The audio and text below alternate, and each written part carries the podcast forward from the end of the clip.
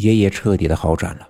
这一整个下午，从我们浩浩荡荡的上山，到我们发现了那块大石头下面的泉水，到我爷爷突然的被那条蛇袭击，那条蛇咬了我爷爷，我为爷爷吸出了身体的毒血，再到现在我用我的血将爷爷唤醒，这一切发生的十分的意外，而且仿佛又在情理之中，仅仅是一个下午便经历了磨难与生死。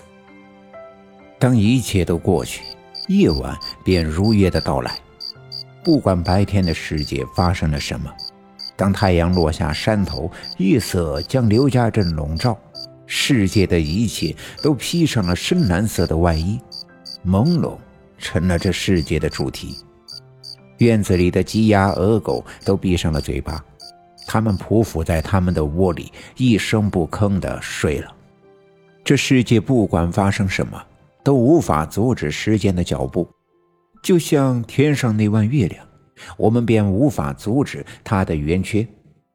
爷爷苏醒过来之后，浑身感觉十分的疲乏，像是干了一整天的累活，睁不开眼，迈不开腿，于是连晚饭都没有吃，便钻进被窝里，呼呼的睡着了。我爷爷是一个特别能干的人，别看如此大的年纪，平日里也十分的精神。可今天他却早早的睡着了，全家人都特别的累，这疲惫可能来源于白天里的过度的紧张。当然，我也很快沉沉的睡着，不知道睡了多久，我做了一个奇怪的梦。之所以说它是一个奇怪的梦，是因为从梦的开始，我便知道自己在梦境之中。我梦到了陈寡妇。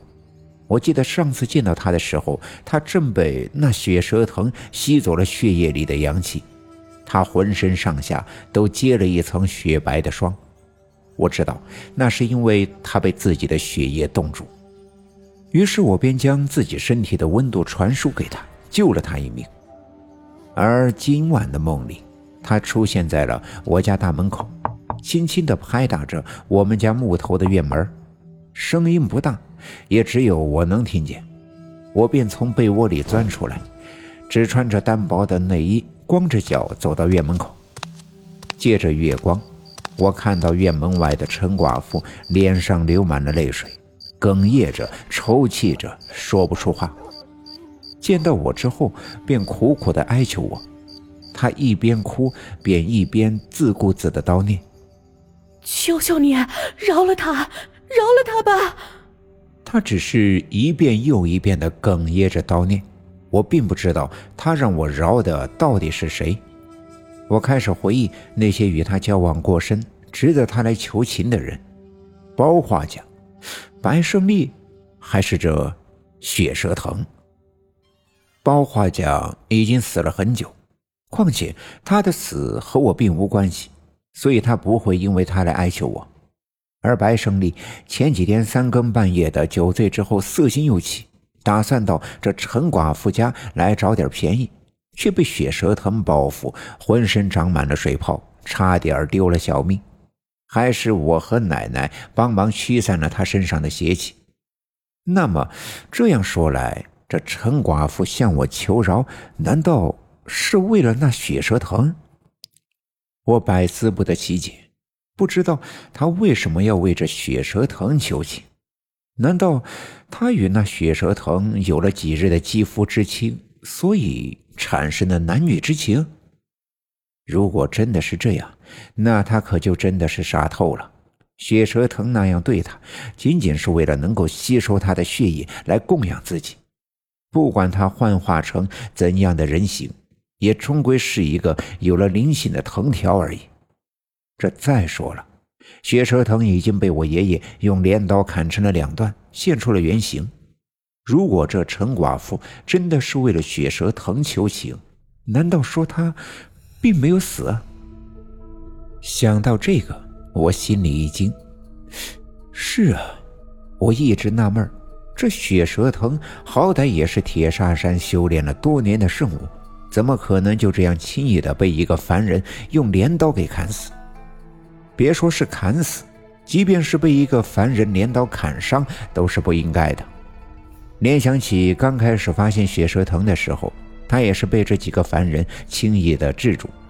难道这小阴坡有一股什么样的力量？正是这种力量限制了血蛇藤的法力，使他变得十分的羸弱。若真的是这样，那他为什么偏偏要到小阴坡去呢？我忽然发现这件事儿并没有真正的解决，离挖出事情的真相还相差甚远，并且我隐约的觉得，这血蛇藤与四方煞或许有着某种关联。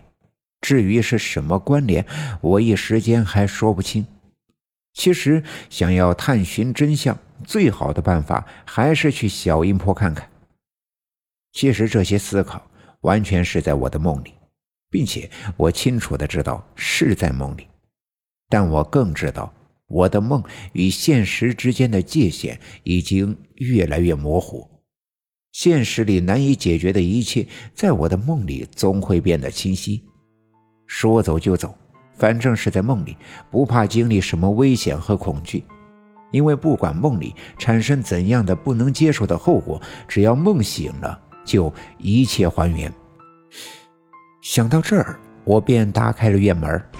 此刻，院门外面的陈寡妇已经消失不见，我却听到了一阵汪汪的狗叫声。我认出这声音是大黑狗包黑子的声音，于是我带上包黑子，迈开步子，在皎洁的月光映照下，顺着村子里的小路一直向东走去。本集已经播讲完毕，感谢您的收听。欲知后事如何，且听下回分解。